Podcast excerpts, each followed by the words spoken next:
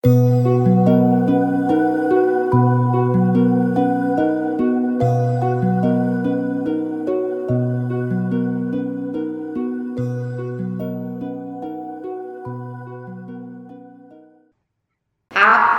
其等等，故气其和，引其求。所以呢，各位看到的是，只要有气力发射，基本上一定可以引来等同频率的合力来回应。所以呢，经文有一句话叫做“亲其同引，和其有求”。所以就是说。基本上，我们的亲力干净到什么程度，也就是我们的阅历呢，大到什么程度，回应的仙佛就会跟这个程度是一致的。所以像师尊那一种哟，他都是一送高，引动那个上帝的，会觉得上帝连上帝都觉得很感动。那我是到哪里就不知道了哈。好，那待其质为其行，各位注意一下哈，这两个字两句我稍微解释一下，因为很容易搞错哈。待其质主要是指心，主要是指心。那那个待是不待，各位是反过来讲不待。所以呢，心不能有所懈怠，持续做下去要有恒。那为其行，因为我们常讲打坐的时候哈。要正经怎么做？为坐，所以为坐不是跟为前有关系，对不对？为就是正的意思，各位为就是正的意思。我们的行为要正，所以基本上就是北斗真祥真经说的心正、气正，气要正才有办法送到更高的天界。可是气要正的前提是什么正？心要正哈，心要正。那所以呢，基本上呢，打坐打到最后呢，如果心正气正的话，就是自己平常的心正的话，打坐的功夫到最后，光是打坐就可以通关洗髓。所谓的通关是指灵觉的，那洗髓呢是指身体的，就是我们讲心力双修，所以呢两者都会有用。那我们讲洗髓的功效，师尊本身是一个很好的例子。他说，其实各位知道师尊一开始为什么学打坐？有人知道吗？都不是为了救急哦，生病，生病他因为他肚子有肿瘤，所以他就开始学打坐。然后呢，他除了肿瘤之外，就是以前是听那个维生先生讲，他就说，师尊以前有一种怪病哈，碰到大的节气，他觉得天旋地转。然后什么那个什么声音其实很小，他都会受不了。比如说我这样杯子一放，他感觉像打了一样，他受不了。就是一个怪病，他医不好。他是因为身体的关系开始打坐的。那以前师尊他也他继续度数很重啊。他说他的眼镜像以前我们现在还超薄的，以前没那个技术啊。他眼镜呢厚的像那个以前玻璃杯的杯底一样。那么厚，所以眼镜一旦拿下来的时候呢，看照镜子，看不清自己的脸。他最早是这样，可是打坐不晓得多久以后，到最后，他的近视眼就从一千六百度降到两百度。其实师尊后来还是有近视啊，从一千六百度降到两百度哈。好，所以呢，各位，这个很熟，对不对？一般光电的布置哈。基本上讲到最后就讲说，其实天人亲和真经，歌其实后面就会不断的重复哦。你就简单跟大家讲一个一个概念，就是说，就是心要我们的心或是我们的行为要能够正大光明，我们自然有正气呢。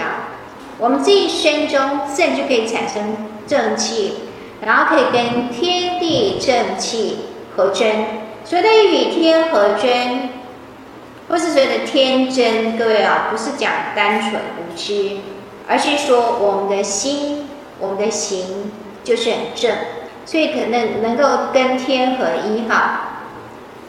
好，接下来各位，我们一起把这一段呢读一下，因为基本上《天人亲和真经》大概就是呢，哎，后面的这个可以做一个代表作，我们可以一起来朗读一遍哈。嗯。从朗读后面开始？云何？那是问题哈。云何有大天人，其超业尽止，主宰起，教主曰：睿智行众，至心不竭，凡天人之谓，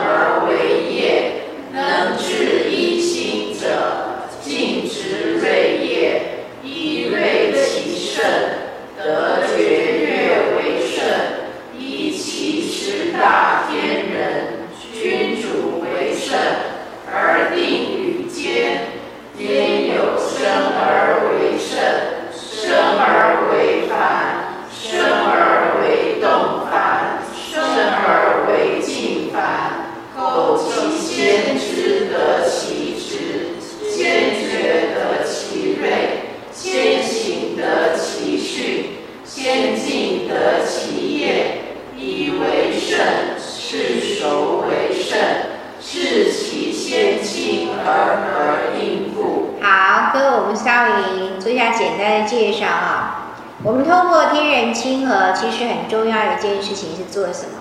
超业、尽止、超脱原先的业力，然后呢，洗净我们盒子当中的染污，这是我们要做一件事情啊。然后呢，提问之后就请天人教主回答。那天人教主说：“睿智行众，哈，智心不竭。”各位注意一下，我们今天跟大家讲过的说，古文有时候很讨厌，就是正反面都用同一个字去代表。所以呢，各位，你想，他发了这个愿，可是呢，心是不结的，有没有可能？睿智行众，他希望呢能够好去修的时候，可是他偏偏呢，他的心是不解的。因为那个不不是否定，那个不呢，偏偏是肯定。因为这个不在这边要当肯定的用语哈，他他的心呢就要不断去洁净啊。所以呢，可以来我们看底下的一个说明。第一个，天人亲和的目的呢，就在超业尽止，洗脱我们的业力。有了业力之后呢，其实智慧是没办法开的。好，所以第一个目标在这边。第二就是说，我们可以看到，其实随着超业尽止，我们看到智心不竭的时候，其实跟各位这两句经文熟吗？正修身心，竭敌强志，哪里来的？还记得这两句经文？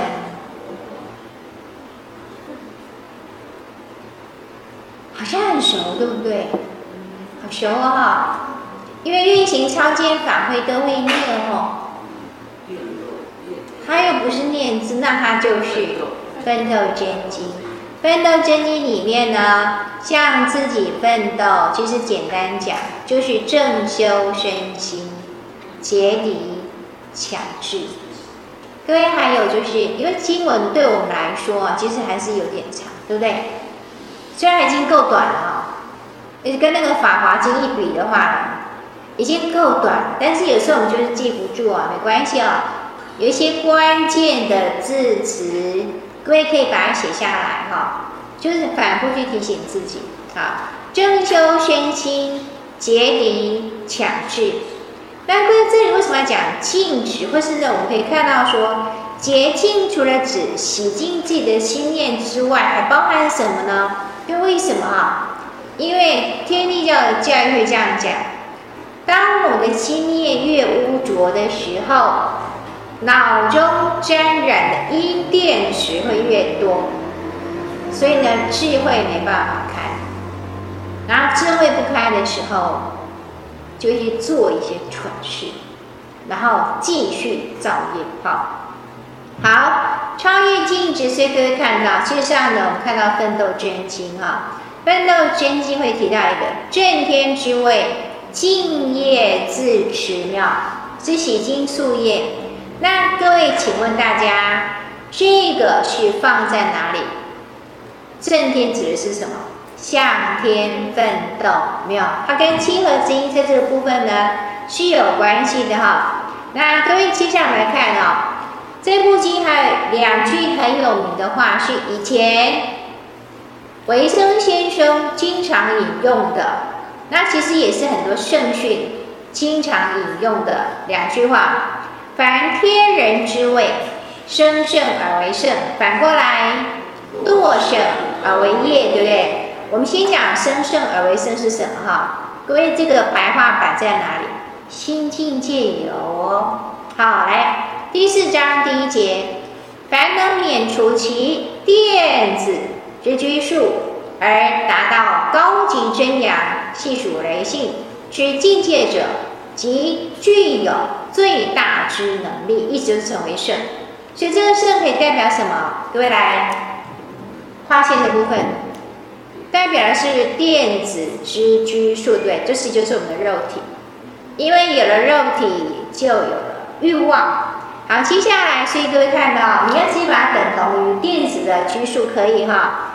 那第四章的第二节还有另外一个解释，各位看到，苟能，各位念一下好了，苟能始终用其真意真性而制胜欲轮，则自能超出自然之律，而免颠倒。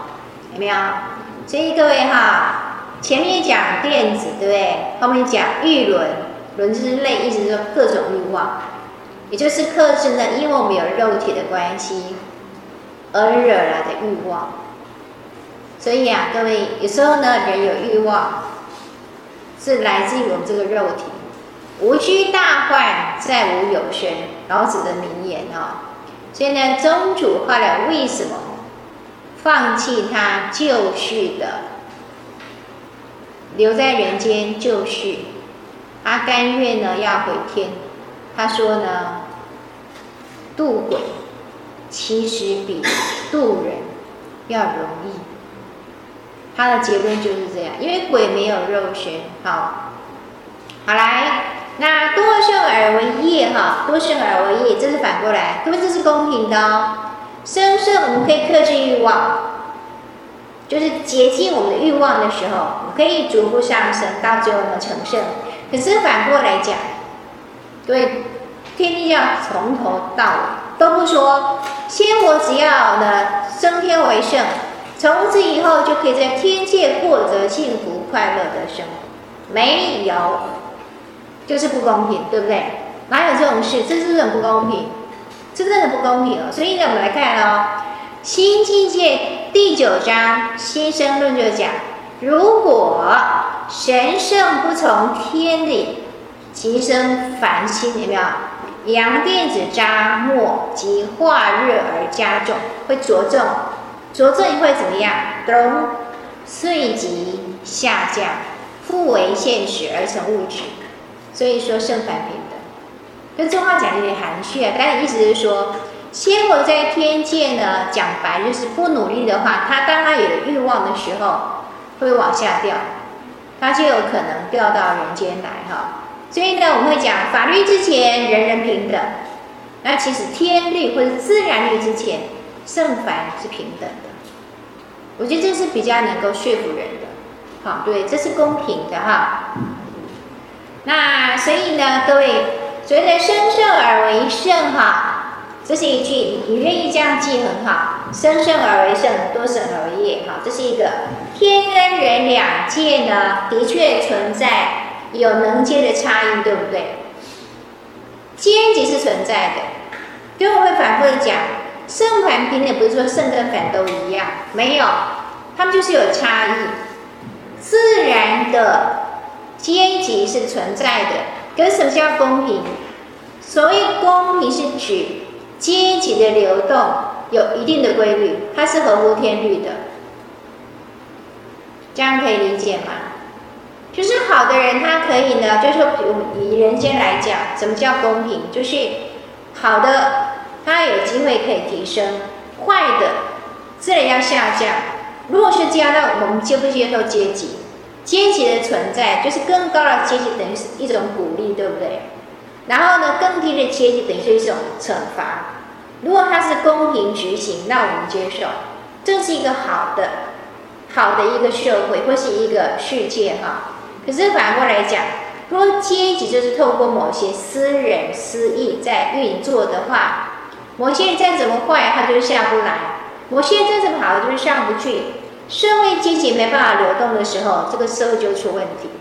大约如此，自古以来一直都是这样哈。所以各位，我们看到生生而为圣的时候呢，这个呢，它的详细的说法其实是前面说的：能治一心者，尽执锐业，以锐其胜，得绝月为胜。所以呢，简单的讲，什么叫尽执？就是行善，是我们说的我们功课当中的行善，就是还我本来。所以呢，各位来看一下啊，能治一心者。如果说可以一门深入，不断的涤心净意，然后呢，来加速消清宿业的话，还盒子以清净的本来面目，让它变成鲜金盒子那种纯净的状态，那么它就可以超越种种欲望，然后呢，突破种种的限制，到最后，它自然可以成就圣的一个果位哈。那以其十大天人君主为圣而定于间。所以最后呢，其实十大天人都可以成圣的啊、那佛教是不是这样讲？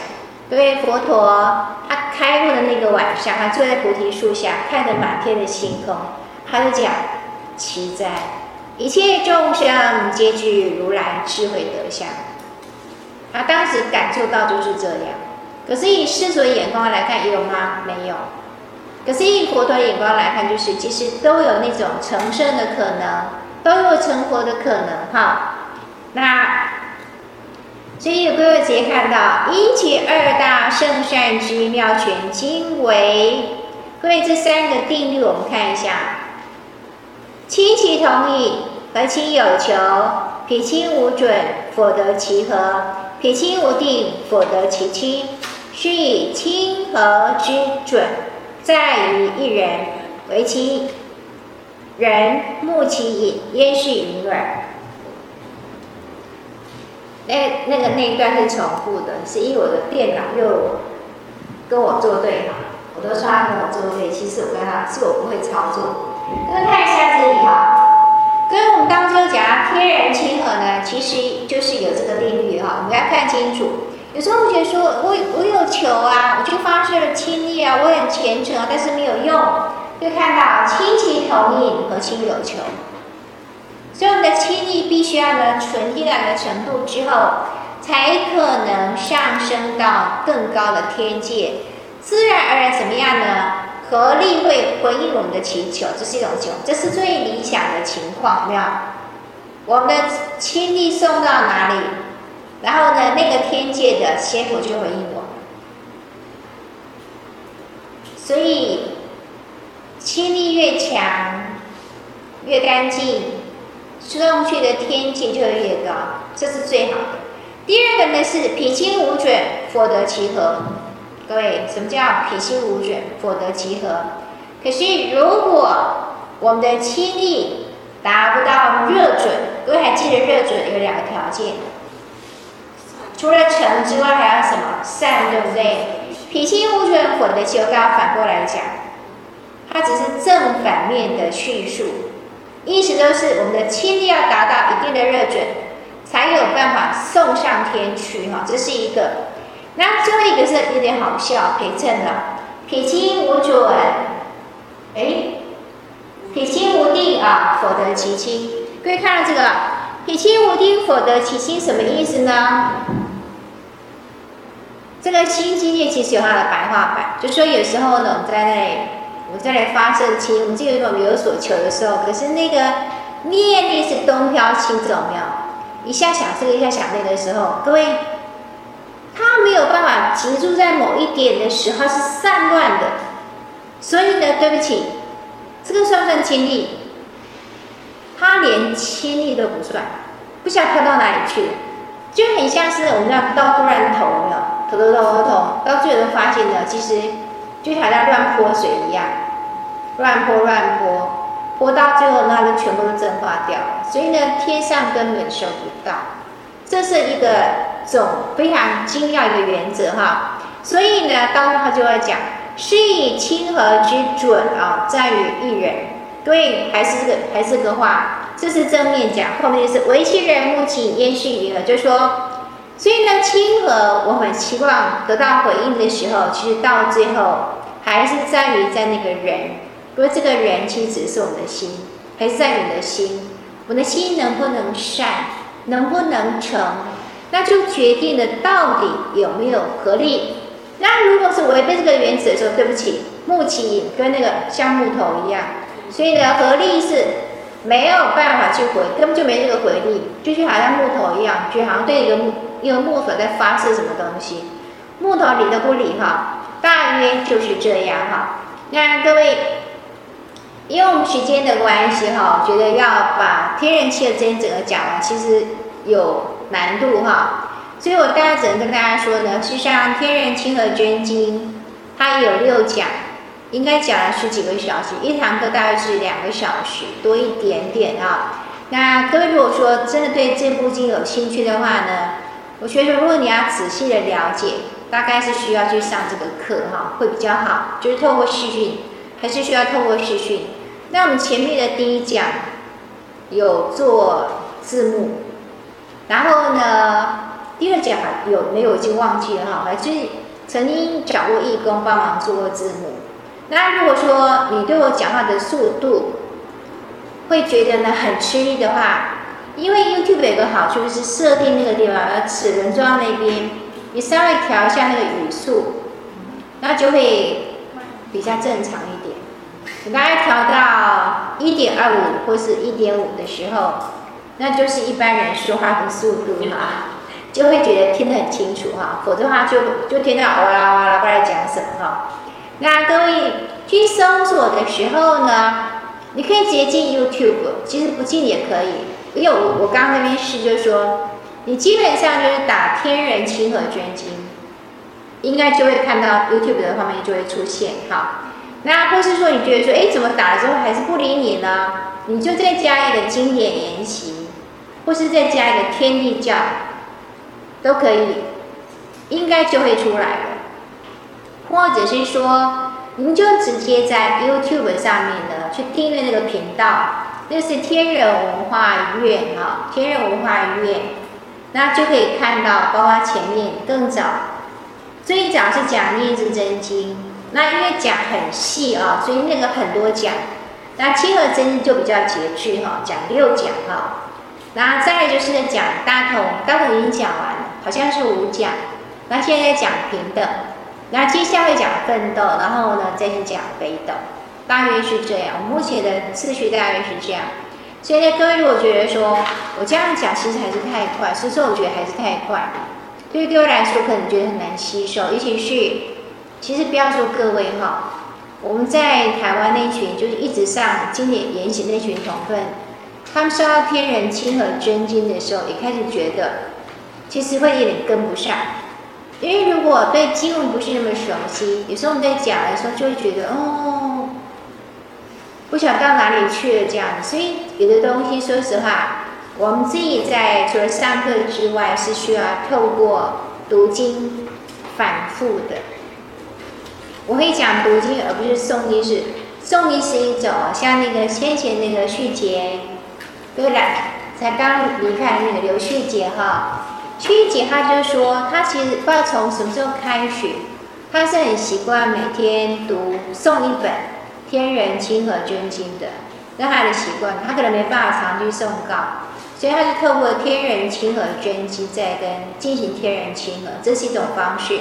诵经是一种。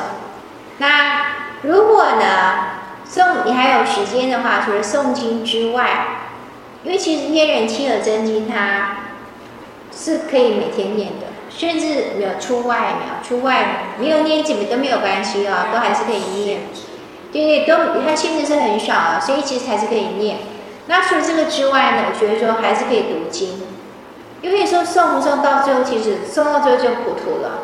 本来还想跟住的哈，后来就跟不住了。那所以呢，可以透过读经的方式，你就一次读一小段。然后再就是呢，我原先是在天安堂。它是一个比较小的教堂，那个教堂同奋很有趣，他们有时候会集体，集体就是可能礼拜天什么时间，大家聚在那边，就抄经。因为抄经是一个很好的方法。那可能抄完之后，你不要随便把它丢到了垃圾桶哪边，呃，去火化或者什么的。他们是，他们后来跟我说，他们后来也是就很高兴拿给我看，说：“明尼老师，你看，我们就是呢，把它抄在黄标纸上，然后就焚化。比如他们要抄念字真经，他们主要是抄念字真经，然后抄完再抄在黄标纸上，然后焚化。他们做这样的事情。”那我也知道，像大理，其实我原先旧家附近有一座清水模建筑，很漂亮。它是台东市有些人心目中一个美好的景点，因为那个佛寺的建筑就很漂亮。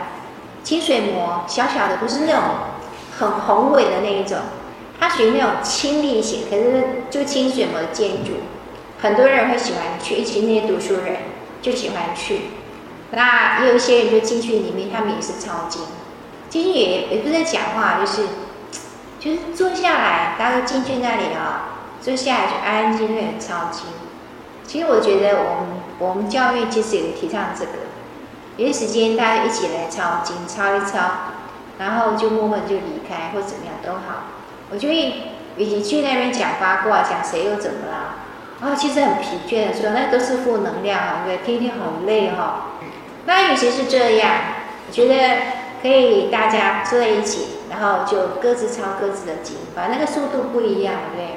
抄抄经，然后让自己的心比较洁净，然后还想上光念打坐或者诵誥都好。但是我我想有个时间，如果可以来教育，当然很好。在家这个事情其实还是可以做的。天人亲和真的有很多的方式哈，不限。在诵经这个事情，诵誥也是，然后反省忏悔也是，尤其是呢，反省忏悔其实是呢，随时随地都可以做的。当我们起了一个念头的时候，如果自己就有一个比较轻盈的那个我，再来想，哎，为什么会有这个念头呢？这是一个好的念头，还是一个坏坏的念头？会经常在那里看自己的一种心念的时候，我相信人是会有所提升的。我的感觉是这样。那这是我今天的分享，因为想呢，再再讲也讲不了多少，所以呢，我们今天就提前下课哈。那我们晚上见哈，谢谢谢谢。谢谢哦，千哦唔好。